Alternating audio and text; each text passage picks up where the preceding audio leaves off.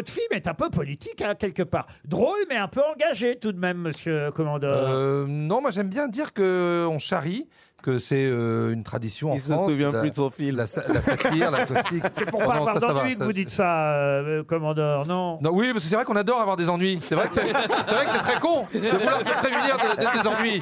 C'est vrai que c'est- c'est- si tu vois une merde, saute dedans.